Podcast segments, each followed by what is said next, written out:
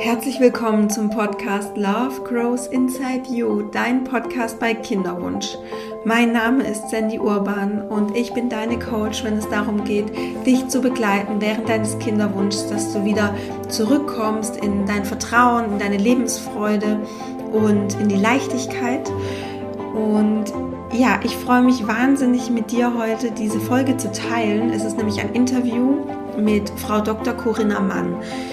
Frau Dr. Mann ist Gynäkologin und Reproduktionsmedizinerin hier in München und hat hier auch eine eigene Privatpraxis. Frau Dr. Mann ist wirklich eine unglaublich nahbare, sympathische Ärztin, die ein unglaubliches Wissen hat. Das wirst du auch direkt merken in der Folge. Und wir sprechen zum Beispiel darüber, was für sie eine gute Klinik und eine gute Ärztin ausmacht, ähm, was da wichtig ist ab wann und warum sie empfiehlt, ins Kinderwunschzentrum zu gehen. Das ist vielleicht für dich auch wichtig, wenn du kurz vor der Entscheidung stehst ähm, oder noch gar nicht im Kinderwunschzentrum bist. Und warum es dann im Kinderwunschzentrum vielleicht gar keine Behandlung braucht, was sie da abklärt und wie sie da dann auch vorgeht. Ähm, außerdem sprechen wir über so Basisuntersuchungen, die gerade zum Einstieg ähm, in der Kinderwunschklinik zur Diagnostik ähm, gemacht werden. Und ähm, im nächsten Schritt sprechen wir noch über ähm, die, die, die, Diagnosen PCOS und Endometriose, wie du das vielleicht auch schon selber erkennen kannst oder wie du das selber einschätzen kannst, ob das vielleicht für, auf dich zutrifft, was es für Behandlungsmethoden gibt und auch ähm, ja, ob du trotz der Diagnosen auf natürliche Weise schwanger werden kannst. Und äh, da ich heute eine Ärztin hier in meinem Podcast habe, darf ich dir jetzt noch einen kleinen ähm, Disclaimer vorsprechen. Und zwar, alle Inhalte in dem ähm, Podcast sind neutrale Informationen und allgemeine Weiterbildung. Sie sind keine Empfehlung, Bewerbung von ähm, auch beschriebenen oder erwähnten diagnostischen Methoden, Behandlung oder Arzneimittel. Und ähm, ja, diese Folge und das, was Frau Dr. Mann sagt, ersetzt, ersetzt keinesfalls die fachliche Beratung durch einen Arzt oder Apotheker und er darf auch nicht als Grundlage zur eigenständigen Diagnose und Beginn, Änderung oder Beendigung einer Behandlung von Krankheiten verwendet werden und ähm, ja, bei gesundheitlichen Fragen oder Beschwerden immer deinen Arzt des Vertrauens konsultieren. Genau. Und äh, mit diesem Disclaimer, mit diesen wunderschönen Worten entlasse ich dich äh, oder schicke ich dich weiter in die Folge und wünsche dir ganz viel Freude mit dem Interview von Frau Dr. Mann und mir.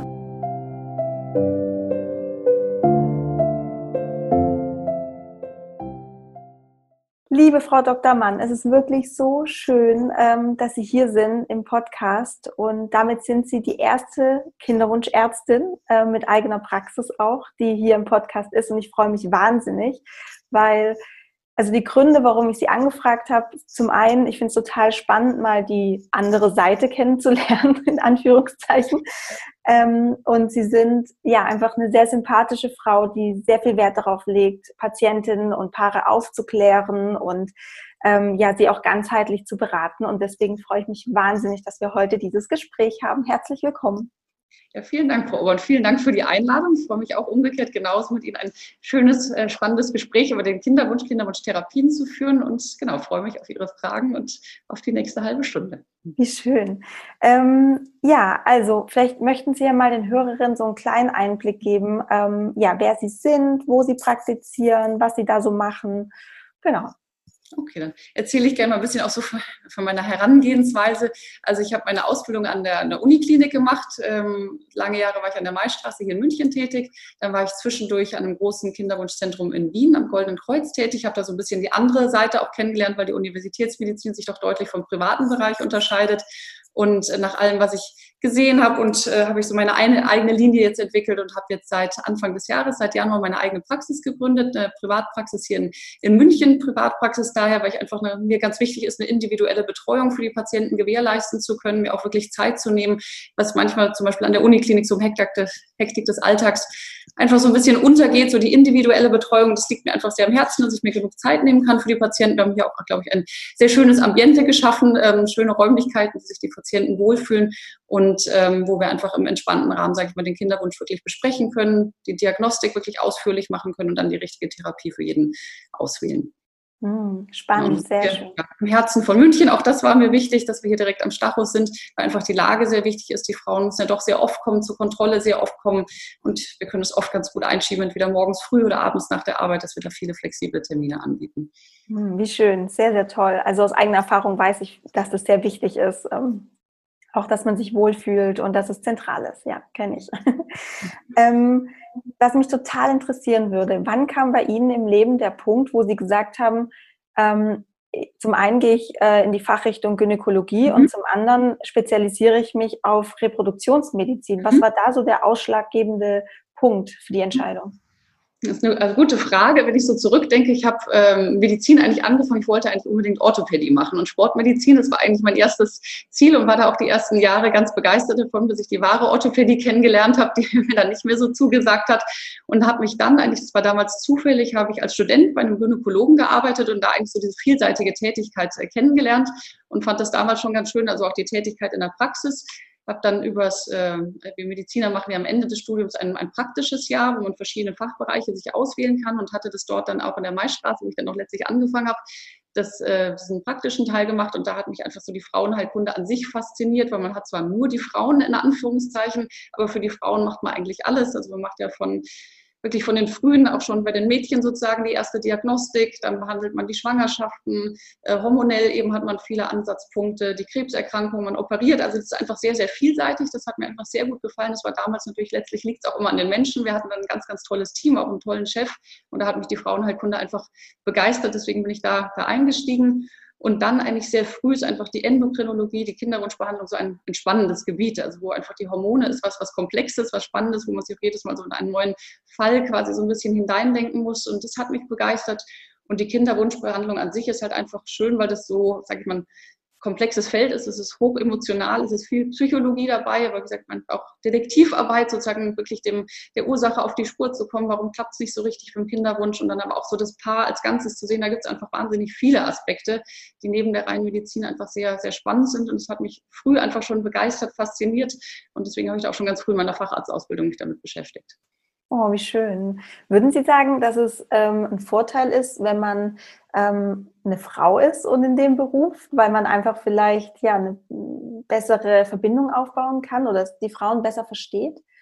Ja, das ist natürlich eine gute Frage. Jetzt möchte ich den männlichen Kollegen natürlich nicht zu nahe treten. Das war ja lange traditionell, gab es ja eher gut Männer sowieso in der Medizin, Männer als, als Gynäkologen und mittlerweile wird ja auch der Fachbereich wirklich immer, immer weiblicher. Also selbst in der Uniklinik waren wir nicht 70 Prozent weibliche Ärzte. Es ist natürlich jetzt so, aus, aus Frauensicht muss ich sagen, wahrscheinlich ja, weil viele Themen hat man natürlich selber schon durchlebt. Also sei es jetzt auch einfach die Erfahrung eines Zyklus, in die sich ein Mann vielleicht nicht immer so gut reindenken kann, was es da alles für, für Schwankungen gibt, auch mal hormonelle Schwankungen.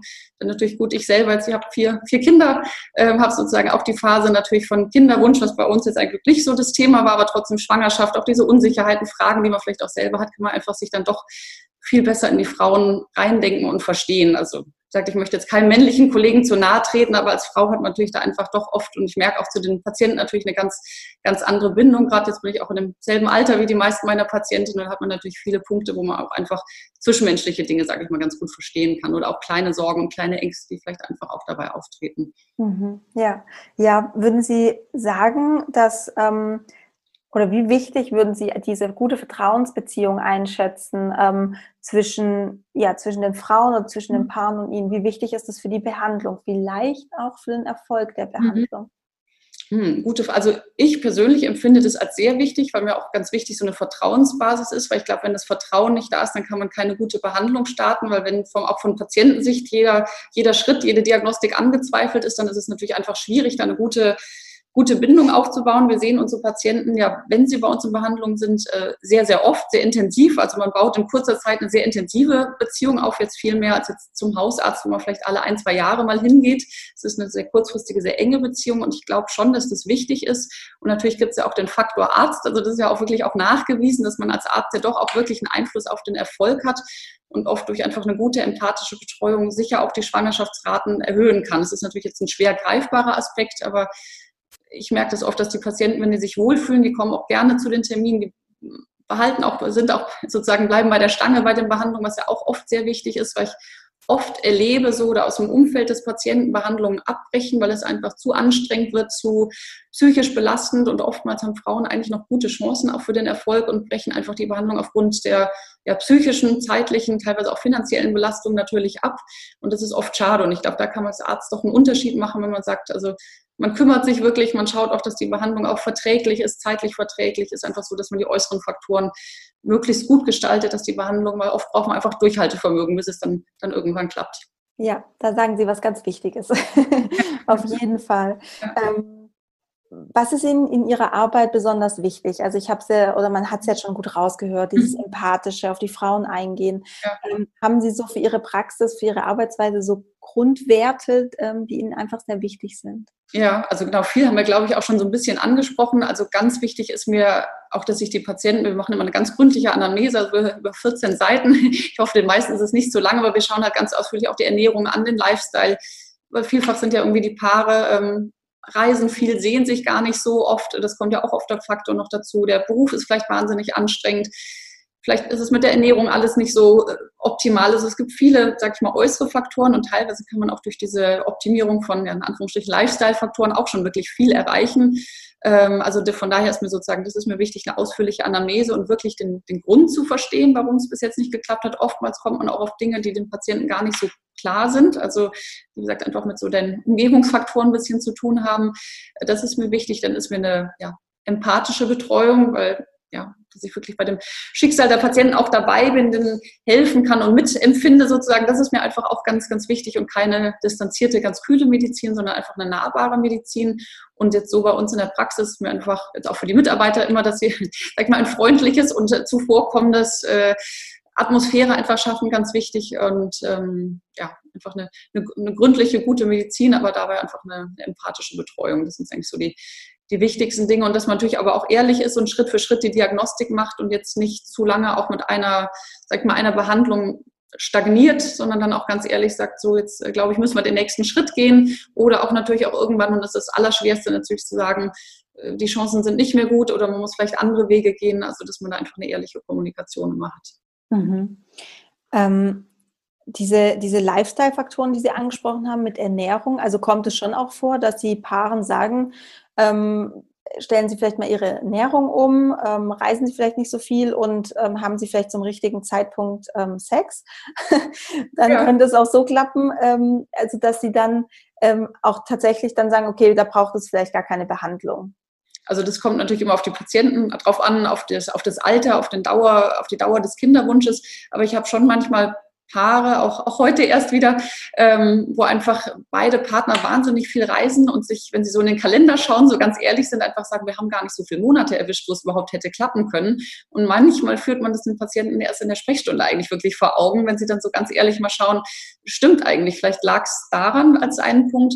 Gut, der Faktor Stress ist immer schwer greifbar. Also, weil natürlich werden auch auch Frauen in stressigen Situationen, ich meine, Frauen werden auch in Vergewaltigungen natürlich schwanger. Also das ist ja die andere Seite. Es ist also Stress verhindert keine Schwangerschaft, aber in manchen Bereichen kann es doch manchmal schon so eine gewisse Entschleunigung ähm, oder auch vielleicht beruflich teilweise so gewisse Veränderungen auch schon dazu führen, dass es dann doch klappt, weil der Körper, äh, sagt, es ist schwierig, das nachzuweisen, aber einfach in Stresssituationen teilweise einfach runterschaltet und eine Schwangerschaft gar nicht möglich macht. Also ganz extrem sieht man das bei Leistungssportlerinnen, bei Frauen mit Ess, also wirklich Ess, Essstörungen, dass die Periode einfach ausbleibt und der Körper sozusagen ja runterschaltet und einfach eine Schwangerschaft von sich aus gar nicht möglich macht, sondern erstmal auf Survival sozusagen aus ist. Ähm, ich meine, natürlich kann ich im ärztlichen Gespräch das nur im gewissen Rahmen. Ich bin jetzt kein Coach, der die Patienten natürlich jetzt wirklich begleitet, aber ich kann sie nur auf Punkte hinweisen, dass sie daran arbeiten und sich da vielleicht auch Unterstützung suchen. Ja. Man darf natürlich jetzt nicht alles auf den Lifestyle schieben und wenn es einfach körperlich nicht, nicht, nicht klappt, dann muss man das natürlich ganz klar angehen. Aber Faktoren wie, wie Übergewicht oder Rauchen zum Beispiel, das ist einfach ganz klar nachgewiesen. Und da ist es oft gut, erstmal daran zu arbeiten und manchmal klappt es dann wirklich schon von, von alleine, wenn man so gewisse Dinge ändert. Ja, also ich finde es total schön, dass Sie auch diese Punkte erst abklappern, bevor Sie die Paare direkt äh, in eine Behandlung schicken und sagen, ja, mhm. okay, wir machen jetzt direkt eine IVF. Ähm, weil äh, aus eigener Erfahrung weiß ich auch, dass ähm, mich bisher eigentlich keiner Arzt gefragt habe, wie oft ich ähm, Sex habe mit meinem Mann ähm, im, und ob ich überhaupt weiß, wann mein Eisprung ist. Mhm. Und ähm, ah, okay. auch, das sollte eigentlich der erste Schritt sein, ja. ja. Ja. ja, richtig. Ja, also ähm, zum Beispiel habe ich da auch, auch wirklich schon Patientengespräche gehabt, wo wir lange geredet haben, eine Stunde lang alles, äh, auch wirklich schon tief in die Diagnostik und Therapie eingestiegen sind, bis irgendwann dann eigentlich das Paar zugegeben hat, eigentlich haben sie gar keinen Verkehr oder der Mann hat gar keine Erektion. Also die, so Dinge sind natürlich immer unangenehm ähm, und sprechen viele nicht so gerne an. Und gerade deswegen auch sozusagen zu dem Thema Vertrauen und Vertrauensbasis ist es ganz wichtig, dass man auch Dinge anspricht, die man eigentlich sehr ungerne überhaupt thematisiert. Und so Dinge kommen gar nicht selten eigentlich zum Vorschein. Oder ein Vaginismus, dass eigentlich ein Verkehr gar nicht möglich ist, äh, tritt auch manchmal wirklich zum Vorschein. Also äh, ja. ganz genau, das ist, das ist immer der erste Schritt und ähm, das sind schon auch die Fragen, die wir dann auch, auch durchgehen beim ersten Gespräch. Ne? Hm, wie schön. Mhm. Ähm, also viele meiner Hörerinnen, die waren auch noch nie in der Kinderwunschklinik, stehen aber vielleicht so ja kurz davor und wollen mhm. diesen Schritt wagen, sage ich jetzt mal, um sich Unterstützung zu mhm. holen. Mhm. Ähm, was würden Sie sagen? Wann ist der richtige Zeitpunkt, um in eine Kinderwunschklinik zu gehen? Mhm. Ähm, also es gibt so auch medizinisch wirklich äh, Gründe, wenn man sagt, also bei jetzt Paaren, die unter 35 sind und die regelmäßig Verkehr haben, also Zyklusmitte in etwa, und es nach einem Jahr lang nicht geklappt hat. Also da sollte man auf jeden Fall einen Schritt gehen oder vielleicht auch zumindest beim Frauenarzt schon mal gucken, stimmt vielleicht mit den Hormonen was nicht, gibt es irgendwelche offensichtlichen Gründe und bei Frauen über 35 sogar schon nach sechs Monaten, einfach aus dem Grund, dass nicht zu viel Zeit vergeht, weil ja doch leider die Fruchtbarkeit einfach abnimmt mit der Zeit. Also das sind so die, die Zeitpunkte, wo man schon sagt, da sollte man Hilfe suchen, nach einem halben Jahr oder eben nach einem Jahr. Ähm, ich merke auch mittlerweile, also ich bin ja seit fast zehn Jahren jetzt in dem Bereich tätig. Vor zehn Jahren war das wirklich noch was anderes, jetzt auch gerade in einer Großstadt, auch wie München oder Wien, wo ich tätig war, dann die Frauen trotzdem oft erst nach zwei, drei Jahren sind sie überhaupt, haben sie den Schritt gewagt, in ein Kinderwunschzentrum zu gehen und sind oft auch von, von ihren Frauenärzten so ein bisschen, das heißt, vertröstet worden, aber so, ja, entspannen Sie sich mal, das, das wird schon klappen und sind ja noch jung. Und oft vergehen da viele Jahre, bis dann die Paare wirklich eigentlich erst Hilfe suchen und das sind viele kostbare Jahre. Also emotional belastende und auch einfach vom Alter her Jahre vergangen, was, was schade ist. Und mittlerweile sehe ich oft, ähm, dass die Paare doch ein Glück deutlich früher kommen. Also oft wirklich schon nach einem, einem halben Jahr oder nach einem Jahr. Und das äh, finde ich prima, weil dann kann man ja immer noch schauen, man klärt alles ab. Wenn alles in Ordnung ist, kann man immer noch den Paaren einfach sagen, es ist soweit die ersten Schritte, was wir untersuchen konnten, ist alles gut. Vielleicht klappt es ja doch so spontan in der Schwangerschaft. Viele sind dann auch einfach beruhigt und gehen auch das Thema Kinderwunsch dann nochmal anders mit einem besseren Gewissen vielleicht an. Und wenn es dann nicht klappt, dann kann man ja immer noch eine Therapie beginnen. Aber dass man einfach nicht zu viel Zeit vergehen lässt. Also das wäre auch sozusagen eine Botschaft an Ihre Hörer, äh, lieber nicht zu lange zu warten, weil vielleicht gibt es ja doch einfache Dinge, die man doch beheben kann. Ja, ja, genau. Und auch nicht so eine große Scham oder so eine ähm, ja, einen inneren Widerstand haben gegen eine Kinderwunschklinik. Weil ja, es ist genau, das haben, Ganz ja. genau. Das haben viele auch wirklich eine ja, große Hemmung, in eine Klinik zu gehen. Deswegen, das war auch so ein bisschen der Gedanke von meiner Praxis, so eigentlich so was zwischen dem Frauenarzt und einem großen, vielleicht einschüchternden Kinderwunschzentrum zu gründen, dass man sagt, das ist einfach nahbar. Ich habe jetzt auch in den letzten Monaten wirklich viele Patienten gehabt, die eigentlich erst ein paar Monate Kinderwunsch hatten, aber schon Mitte, Ende 30 waren gesagt haben, ich möchte einfach jetzt schon mal kommen, möchte einfach alles abklären. Wenn dann alles gut ist, bin ich beruhigt und ich glaube, den Schritt würde man jetzt in so ein, ein großes Zentrum nicht unbedingt machen, weil man da Sorge hat, äh, dass vielleicht gleich eine ICSI-Behandlung begonnen wird, äh, obwohl es vielleicht noch gar nicht notwendig ist. Also mhm. ganz genau, da ein bisschen weniger Hemmungen vielleicht haben, das, das wäre auch eine Botschaft und ähm, es muss ja nicht gleich eine ICSI-Behandlung sein, es kann ja einfach auch erstmal eine Abklärung sein. Ja, ja, und da auch ähm, im Gespräch, selbst wenn man in ein großes Kinderwunschzentrum geht, vielleicht auch einfach so selbstsicher zu sein ähm, ja. und zu sagen, ich will hier nicht sofort eine Behandlung, ähm, ja. ich will jetzt erstmal abchecken, ob alles okay ist. Genau, ja, genau, das ist, ja. das ist gut. Mhm. Ja. Ähm, wie können sich denn Paare dann für dieses Erstgespräch vorbereiten? Also mhm. ähm, gibt es da irgendwas, was sie sich, wo sie sich einfach vielleicht schon mal im Voraus Gedanken machen sollten.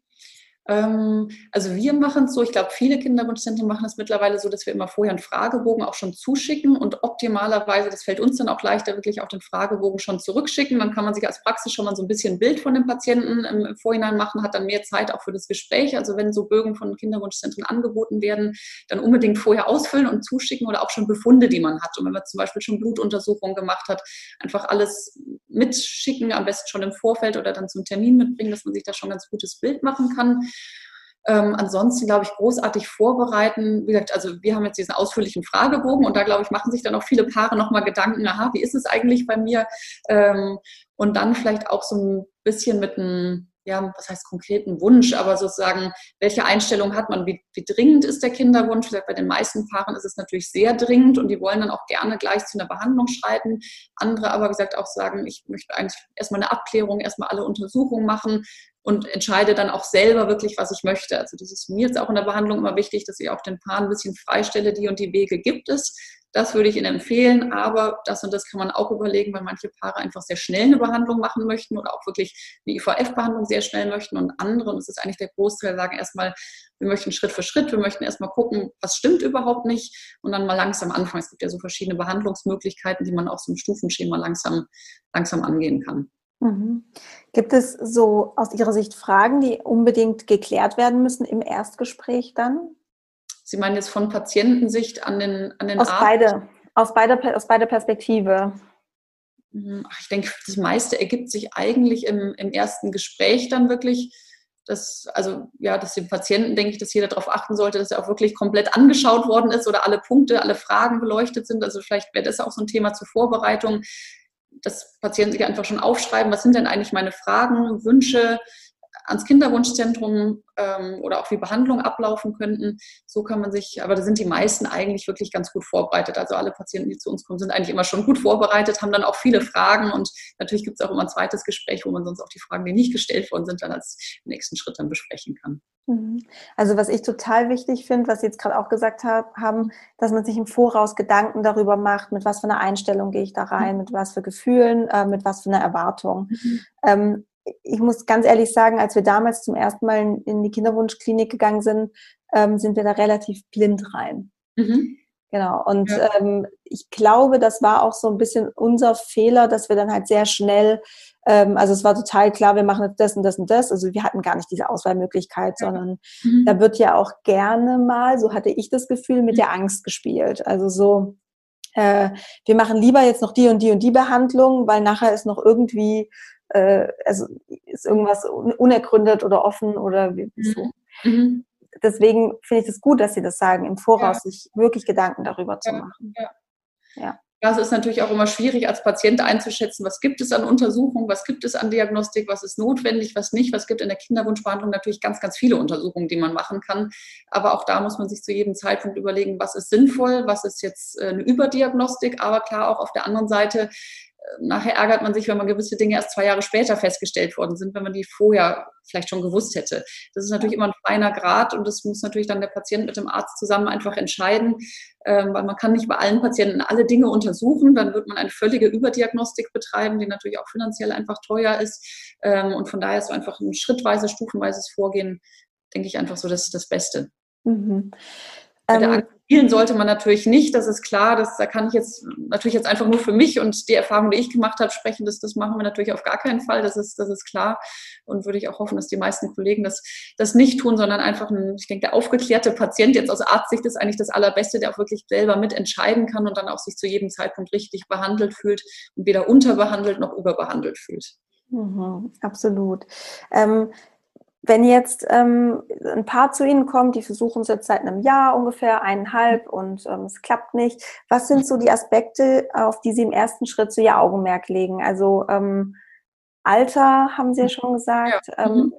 was oder ja, auf was schauen Sie da so? Was klappern Sie da so ab und vielleicht auch schon so in die Richtung, welche ähm, ja, Diagnostiken würden Sie da mit was würden Sie starten? Ja, also erstmal, was wir jetzt schon ein bisschen besprochen haben, ein gutes erstes Gespräch. Also ich gehe mal die ganze Anamnese durch, ob irgendwie Vorerkrankungen da sind, ähm, ob Medikamente eingenommen werden, ob irgendwelche Operationen schon gemacht worden sind. Vielleicht, manche Frauen kommen ja auch mit wiederholten Fehlgeburten zu uns, ob das vielleicht ein Thema ist. Also erstmal einfach einen guten Überblick über die ja, Anamnese, wie wir sagen, und, und Vorgeschichte des Patienten. Ähm, und dann im Grunde ist für mich immer der erste Schritt, einen Ultraschall aufzumachen, um einfach zu gucken, gibt es vielleicht was, weil oft die, ähm, der normale behandelnde Frauenarzt schaut natürlich unter einem anderen Aspekt auf den Ultraschall, als man als Kinderwunscharzt schaut, sondern ein normaler Gynäkologe möchte ja immer bösartige Erkrankungen sozusagen ausschließen. Äh, und wir schauen natürlich, ist alles bereit für den Kinderwunsch. Also einfach, man macht denselben Ultraschall, aber schaut mit ein bisschen anderen Augen einfach drauf. Also das ist für mich so eine der ersten Untersuchungen, die ganz wichtig ist, einfach zu gucken, ist die Gebärmutter in Ordnung, sind die Eierstöcke in Ordnung, wie ist die Eizellreserve, das sieht man ja auch im Ultraschall. Da wird jetzt auch bei normalen Vorsorgeuntersuchungen oft nicht drauf geschaut, weil das jetzt kein, für einen niedergelassenen Frauenarzt gar nicht so der relevante Aspekt eigentlich ist, äh, für uns natürlich schon. Ähm, also das schauen wir uns an und das ist auch absolut notwendig und würde ich auch jedem empfehlen, das auch wirklich nochmal von einem Kinderwunscharzt wirklich auch durchführen zu lassen, weil man teilweise doch andere Dinge sieht als jetzt im wie gesagt, bei den Vorsorgeuntersuchungen. Dann Hormonstatus ist auch wirklich so eine Basisuntersuchung, dass man einfach äh, sich so die, die Basishormone am Zyklusanfang anschaut. Ähm, einmal besonders auf die Eizellreserve, das weiß jetzt nicht, wie weit wir in die Tiefe gehen wollen, aber sozusagen den AMH-Wert. Also das ist ähm, ein ganz wichtiger Wert, um einfach die Eizellreserve einmal einzuschätzen. Dann gibt es gewisse hormonelle Störungen, die einfach recht häufig sind, also wie das Schilddrüsenhormon. Äh, das ist zum Beispiel auch einfach ein, ein, wichtiger Faktor. Und dann die, die Basishormone. Ich glaube, das machen wir nochmal separat sozusagen, dass wir die ganz im Detail besprechen, aber so, so einen Status zu haben, das ist, das ist wirklich wichtig und, ähm, und dann beim Mann Spermiogramm. Und das, das hat sich auch ein Glück wirklich geändert in den letzten Jahren. Also es war früher, äh, war eigentlich immer so, die Ursache war ganz klar bei der Frau und die Frauen sind äh, jahrelang, sag ich mal, untersucht worden, bis der Mann das erste Mal ein Spermiogramm gemacht hat. Das hat sich ein Glück geändert. Auch viele Frauenärzte, niedergelassene Frauenärzte, ähm, sind wirklich da schon ähm, eigentlich ganz früh dabei, dass sie auch mal den Mann zum, zum Spermiogramm schicken. Also Spermiogramm ist ähm, eigentlich so das... Ähm, das Wichtige wirklich beim Mann und sollte man auch nicht zu spät machen, weil ein Drittel der Ursachen liegt ja doch beim Mann. Bei der Hälfte der Paare sogar wirklich bei beiden eigentlich eine, eine Ursache zu finden. Ähm, und wenn beim Mann die Spermien eingeschränkt oder wirklich schlecht sind, dann muss man da natürlich gleich ansetzen und kann sich auch viel von der Diagnostik bei den Frauen vielleicht sparen, wenn man einfach an einem anderen Punkt leicht ansetzen muss. Also das ist schon wirklich eine Basisuntersuchung. Und was wir auch immer auch sehr früh machen, ist die Eileiter zu untersuchen. Weil das ist ja, Eizelle und Spermien müssen zusammentreffen. Das heißt, die Eileiter haben eine ganz wichtige Funktion. Man hat das früher oft, macht man teilweise immer noch mit einer Operation gemacht, also mit einer Narkose, einer Bauchspiegelung. Ähm, wir machen das eigentlich immer und viele machen das mittlerweile mit einem Ultraschall und einem speziellen Kontrastmittel. Das ist natürlich nicht ganz so genau. Man sieht den Eileiter nur indirekt im Ultraschall, aber kriegt schon trotzdem eine gute Information. Sind die Eileiter überhaupt offen oder zu? Gibt es dann ein Problem? Ähm, und das ist eigentlich auch so eine wirklich eine erste Basisuntersuchung. Und ähm, dieses, ähm, was Sie jetzt gemeint haben mit den Eileiter, ähm, die Eileiteruntersuchung, die ist nicht unter Vollnarkose, die ist. Also die machen wir ganz normal in der Praxis. Ähm, es ist eine, ja, wie eine gynäkologische Untersuchung, ein bisschen unangenehmer, je nachdem, ob die Eileiter offen sind oder, oder zu. Es ist auch unterschiedlich ähm, unangenehm, aber man kann das also immer wunderbar, also ohne Narkose, äh, einfach in der, in der Praxis gut machen. Mhm.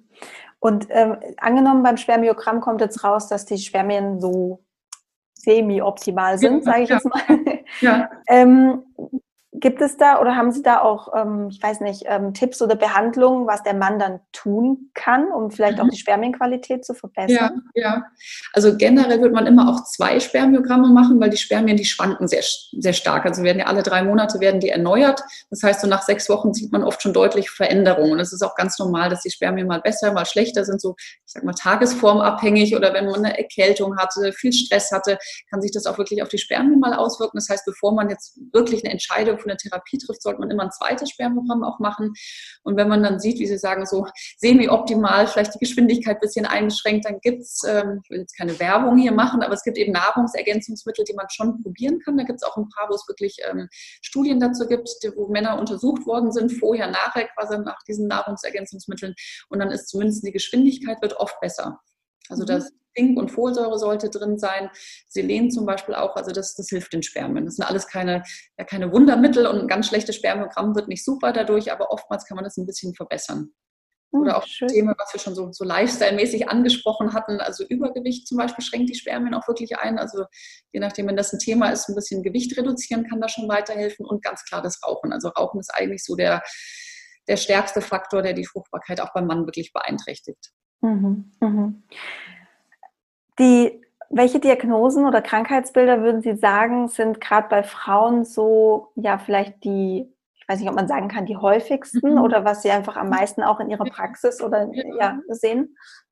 Also bei Frauen ganz, ganz häufig ist das PCO-Syndrom, also polyzystisches Ovar-Syndrom ist das sogar, also fast 10 Prozent aller Frauen haben das etwa. Manche wissen es auch gar nicht, werden problemlos schwanger, aber viele haben dann Zyklusstörungen, ähm, Hormonstörungen, manchmal äußert sich das in schlechter Haut, in ähm, Haarausfall kann mal ein Thema sein, vermehrte Behaarung und eben ein unregelmäßiger Zyklus und ein fehlender Eisprung. Also das, das ist eigentlich, was wir auch wirklich häufig sehen in der Praxis.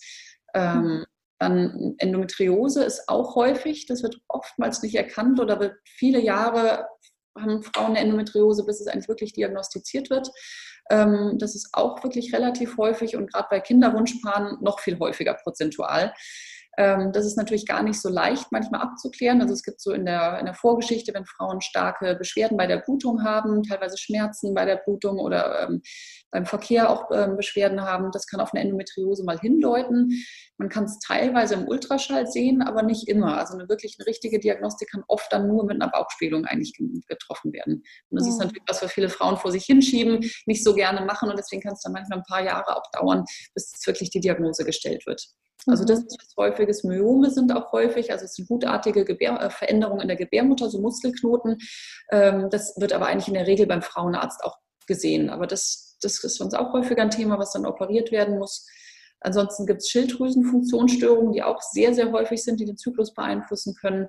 Ähm, ja, und andere Hormonstörungen. Also das sind, sage ich mal, so die aller, allerhäufigsten Diagnosen, was wir sehen. Mhm.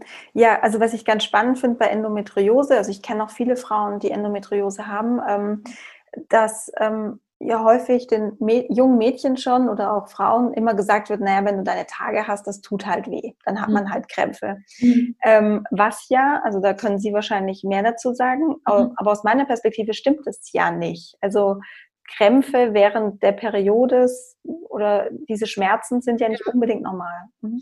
Ja, also teils, teils. Also es, es gibt einfach so Hormondysregulationen, die wirklich auch, auch junge Frauen oder auch junge Mädchen schon haben, die, die wirklich einfach Schmerzen bei der Periode haben, ohne dass ein Grund dahinter steht. Also das, das, das stimmt schon, es gibt schon auch, auch gar nicht so selten, dass einfach ein, manche Frauen haben einfach Periodenschmerzen. Das heißt, es ist nicht normal, aber man findet keine wirklich gute Ursache dazu. Also das gibt schon auch. Aber auf der anderen Seite können sich darunter auch eben auch vielfach eine Endometriose dahinter verbergen. Und man sollte spätestens hellhörig werden, wenn man Schmerzen bei der Periode hat und einen unerfüllten Kinderwunsch. Also spätestens da sozusagen sollen ein bisschen die Alarmglocken klingeln und dass man da in die Richtung zumindest nachforscht oder guckt, ob es da vielleicht auch noch mehr Anhaltspunkte für eine Endometriose gibt. Und es ist leider immer noch äh, eine Diagnose, die im Durchschnitt bis zu sieben Jahre dauert, von ersten Symptombeginn bis es wirklich diagnostiziert wird. Also das kann, ist oft ein langer Leidensweg und das ist natürlich äh, schade, ja, dass mhm. es einfach so viele Jahre da vergehen häufig, also dahinter steckt, dass eben manchmal die Diagnose wirklich nur mit einer Bauchspiegelung gestellt werden kann, wovor dann einfach viele, ja, sag ich mal, das einfach vor sich herschieben, bis sie das dann wirklich mal machen. Ja, das glaube ich.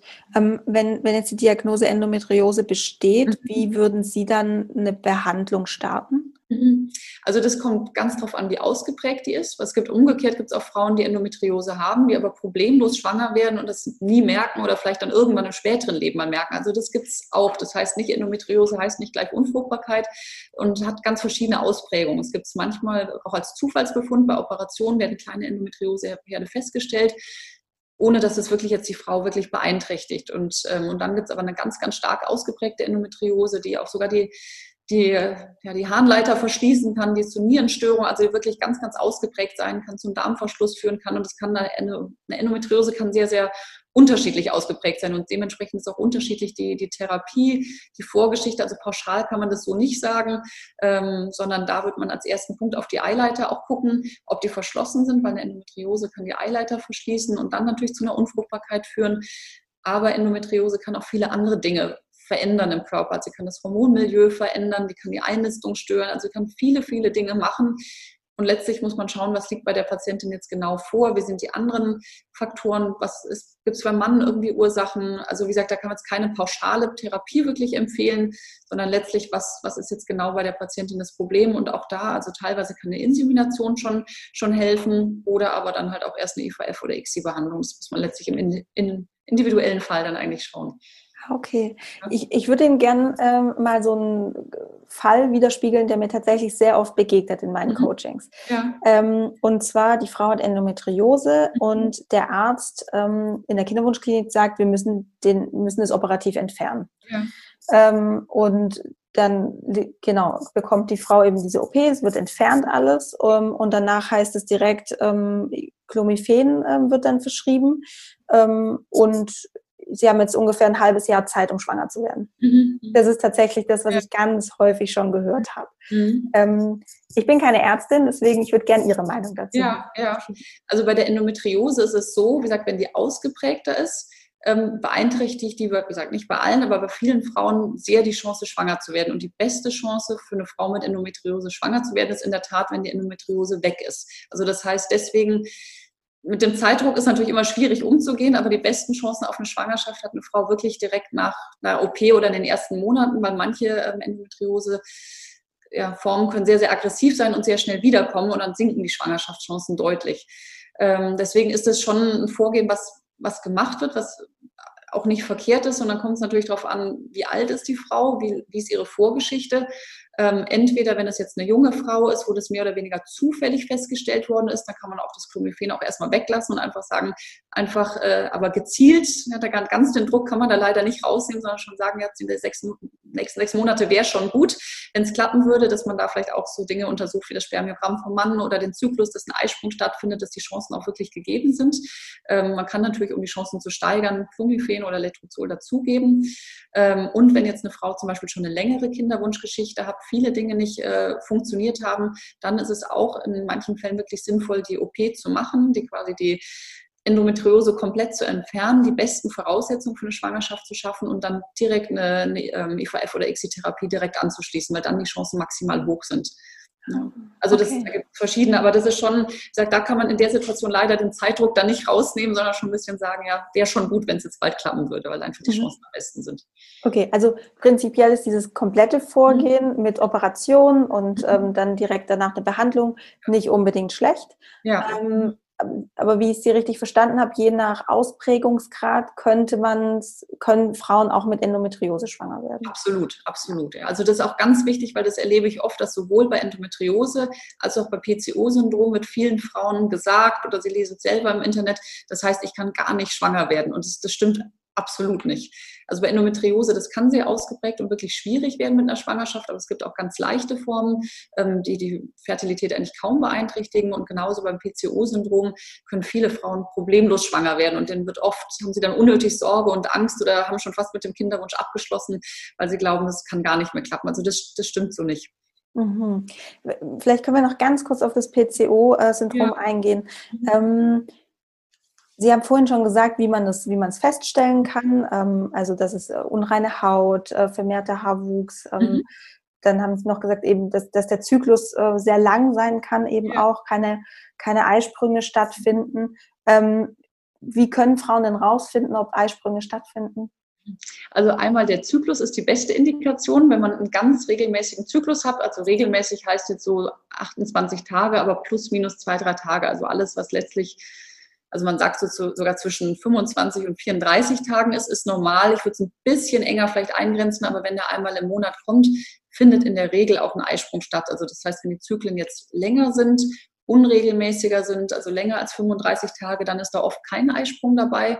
Ähm, das ist schon mal so ein ganz guter erster Anhaltspunkt, einfach den Zyklus selber zu beobachten mit, also mit, ja, meistens mit, mit Apps machen das die meisten Patienten und es gibt einem zumindest einen ganz guten Überblick oder ich finde es auch als Arzt sehr hilfreich, wenn die Patienten mir zeigen, hier, so sah es aus im letzten Jahr und man schnell einen Überblick bekommt.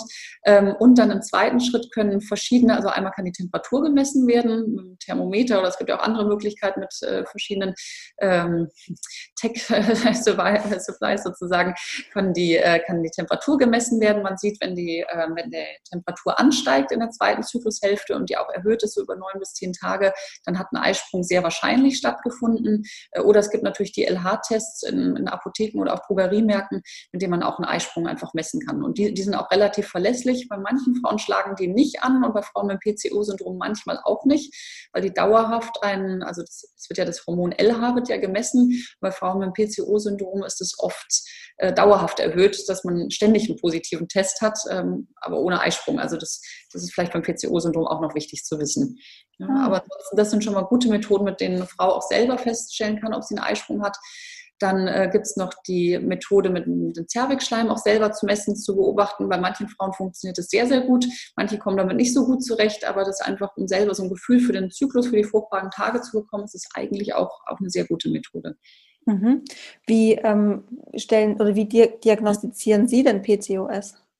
Ähm, also gibt es so Kriterien, also einmal durch den, durch den Ultraschall. Im Ultraschall kann man sehr gut sehen, wie viele Follikel, also wie viele Eibläschen sind da, ähm, wie sind die angeordnet, wie, wie ist die Ovarstruktur. Also dadurch kann man das im, im Ultraschall diagnostizieren. Man sieht es mit den Hormonwerten am Zyklusanfang, in welcher Konstellation die zueinander stehen. Äh, der AMH-Wert gibt einem da auch eine wichtige Auskunft, äh, ob ein PCO-Syndrom vorliegt und die Hormone, also FSH und LH, die man am Zyklusanfang misst, geben da auch eine gute Auskunft. Und dann auch die, die Androgene, also das heißt die männlichen Hormone, die man im Blut messen kann. Ähm, wenn die erhöht sind, spricht das auch für ein PCO-Syndrom. Und dann eben das dritte, was wir schon angesprochen hatten, die äußeren Symptome, schlechte Haut, Haarausfall, vermehrte Behaarung und eben auch dieser unregelmäßige Zyklus. Also so, so stellt man das fest. Und dann gibt es ja in der Medizin immer Definitionen, ähm, wo man auch klar sagen kann, das liegt vor oder nicht vor. Und wenn zwei von diesen drei Kriterien vorliegen, dann, dann ist es per Definition ein PCO-Syndrom. Oh, wow, okay. und äh, wie Viele Informationen, ich weiß, ja. ich, ich finde es unglaublich spannend, also ähm, definitiv.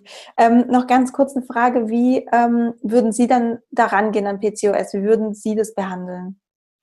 Ähm, auch da kommt es darauf an, was bei der Patientin wie ausgeprägt das ist. Also im Grunde, wenn die Patientin, die meisten haben ja dann Zyklusstörungen, haben keinen Eisprung und dann würde man da als ersten Punkt ansetzen. Das heißt, man würde die Zyklusstörungen also erstmal diagnostizieren, gucken, und durch einen Diagnosezyklus findet wirklich kein Eisprung statt. Dann gibt es auch noch, wenn wir da noch ein bisschen tiefer sozusagen reingehen, wir haben ganz viele Frauen mit PCO-Syndrom haben eine Zuckerstoffwechselstörung. Ähm, also das ist Insulin, ist bei vielen Frauen erhöht, man nennt es Insulinresistenz und dadurch ist der Insulinspiegel dauerhaft eigentlich im Blut erhöht. Das wiederum hat eine Auswirkung auch auf den Eisprung, auf die männlichen Hormone und das LH. Ähm, ich sage das nur, weil das, das wichtig ist, das auch vorher zu diagnostizieren. Und oftmal kann man nämlich schon über diesen erhöhten Insulinwert und das erhöhte LH eigentlich so den, den Zyklus therapieren und oftmals völlig ohne Hormone eigentlich sogar einen regelmäßigen Zyklus wieder hinbekommen. Also das sollte eigentlich immer der erste Schritt sein, wo auch die Patientin völlig normal ohne große Stimulation eigentlich ganz natürlich schwanger werden kann. Wenn das nicht klappt, wird man im nächsten Schritt eine Hormonstimulation planen mit, mit Clomiphen oder eigentlich Letrozol ist mittlerweile eigentlich deutlich besser. Ähm, und man würde den Eisprung versuchen zu stimulieren mit, mit Tabletten. Wenn das nicht klappt, ist dann der nächste Schritt, dass man auch mit, mit Spritzen das stimulieren kann, den Eisprung. Und das ist eigentlich dadurch lassen sich die aller, allermeisten Frauen sehr, sehr gut behandeln. Und wenn sonst alles in Ordnung ist, die Eileiter offen sind, die Spermien gut sind, werden viele wirklich schon mit ganz einfachen Maßnahmen schwanger. Und das ist, glaube ich, auch immer, sind viele ganz erleichtert, wenn sie das hören, weil sie immer Sorge hatten, dass sie eigentlich gar nie mehr Kinder bekommen können und dann eigentlich merken, also es ist auch für uns Ärzte eigentlich das Leichteste, fast so eine Hormonstörung zu behandeln, weil es oft sehr, sehr einfach ist und ähm, dann einfach auch schnell klappt mit der Schwangerschaft. Ach, wie schön. Ich höre das immer so gerne, wenn äh, man so gesagt bekommt, es darf auch einfach leicht leichter gehen. Genau, ganz genau. Immer, freuen wir uns als Ärzte auch, wenn es einfach mal einfach geht. Ja. Ah, wie schön. Ja. Super. Vielen, vielen Dank. Da waren jetzt so viele Informationen dabei und ähm, ja, vielen Dank für Ihre Zeit und für diese unglaubliches, ja, ein, ein Reichtum an Informationen, was wir jetzt haben. Vielen, vielen Dank. Ja. Sehr gerne. Ich hoffe, es war nicht zu viel Information, aber genau, jetzt haben Sie einen, einen guten ersten Überblick bekommen. Ja. Wie immer hoffe ich, dir hat die Folge gefallen und du konntest ganz, ganz viel für dich rausziehen. Ich hätte mir damals ähm, ja so ein Interview wirklich gewünscht, das zu hören, sehr gewünscht, ähm, bevor ich in die Praxis oder in die Klinik gegangen bin. Und ja, du findest alle Informationen zu Frau Dr. Mann, ihre Website und auch ihren Instagram-Account, den sie wirklich sehr liebevoll führt, in den Show Notes. Und ich würde mich riesig freuen, wenn du mir ein Feedback hinterlässt, wenn du mir ein Feedback schreibst über Instagram oder gern per E-Mail kontakt.sandyurban.com zu der Folge, weil Frau Dr. Mann und ich ähm, haben uns überlegt, ob wir eine äh, Folge Folge machen sollen zu einem anderen Thema. Und ja, dafür bräuchte es nochmal dein Feedback, wie dir die Folge gefallen hat, ob du dir vorstellen kannst, dass ähm, ja, ich nochmal ein Interview mit der Frau Dr. Mann führe. Und ja, wenn du dir vorstellen kannst, in der Klinik zu gehen, wenn du vielleicht auch schon in der Klinik bist und du sagst, du wünschst dir eine mentale Begleitung und ein Coaching während ähm, deiner Behandlung, dann findest du auch einen Link in den Show Notes zu einem Fragebogen von mir ähm, für Einzelcoaching-Sessions. Und da möchte ich dir ganz kurz noch sagen, ähm, ich habe mich letztens mal nachgerechnet und vor meinem, ich sage jetzt mal Mutterschaftsurlaub, auch wenn ich selbstständig bin, ähm, kann ich gar nicht mehr so viele Klientinnen annehmen, weil normalerweise geht ein Coaching ähm, eine Zeitspanne bei mir ungefähr von drei Monaten. Und wenn ich vorhabe, im Oktober in Mutterschaftsurlaub zu gehen, dann kann ich bis dahin gar nicht mehr so viele Klientinnen aufnehmen, weil ich ja parallel auch nicht so viele Klientinnen habe, ähm, sondern immer ja so fünf, sechs ungefähr, damit ich einfach die Qualität sehr hoch halten kann und ich eng begleiten kann, ähm, mental begleiten und auch in den Coachings begleiten kann ähm, in deiner Kinderwunschzeit. Also, falls du dir überlegst, ein Einzelcoaching mit mir zu machen, ähm, ich würde mich riesig freuen. Du findest, wie gesagt, den Link zum Fragebogen in den Show Notes. Einfach da draufklicken, die Fragen ausfüllen, das sind nicht viele.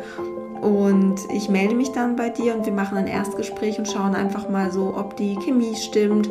Und ich erzähle dir was zu meiner Methode, wie ich arbeite und wie ich mir unsere Zusammenarbeit vorstelle. Und dann kannst du entscheiden, ob du ja, dir es vorstellen kannst, ob wir gemeinsam arbeiten möchten oder nicht. Genau. Und in diesem Sinne wünsche ich dir jetzt einen wunderschönen Tag, einen schönen Abend. Ich drücke dich von Herzen ganz fest und wünsche dir alles Liebe und denk dran, Love grows inside you. Deine Sandy.